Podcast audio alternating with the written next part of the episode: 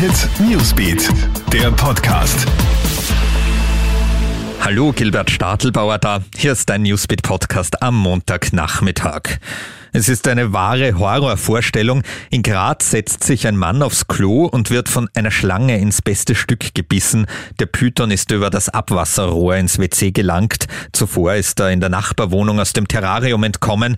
Der Mann wurde im Krankenhaus ambulant behandelt. Ein Schlangenexperte hat den Python schließlich eingefangen. Der Schlangenbesitzer wird angezeigt. Die App für den grünen Pass gibt's jetzt auch für Android-Handys. Letzte Woche wurde ja bereits die Version für Apple-Geräte zur Verfügung gestellt und jetzt steht auch die Android-Version im Play Store von Google zum Download bereit.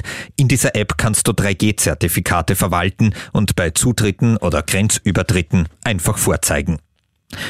In Wien hat eine Betrunkene in aller Öffentlichkeit ihren siebenjährigen Sohn geschlagen. Passiert ist das am Floridsdorfer Spitz. Der Bub hat sich hilfesuchend an Passanten gewandt, die die Polizei gerufen haben. Auch auf eine Beamtin geht die Frau daraufhin los. Sie wird festgenommen. Der Bub wird nun von seinem volljährigen Bruder betreut.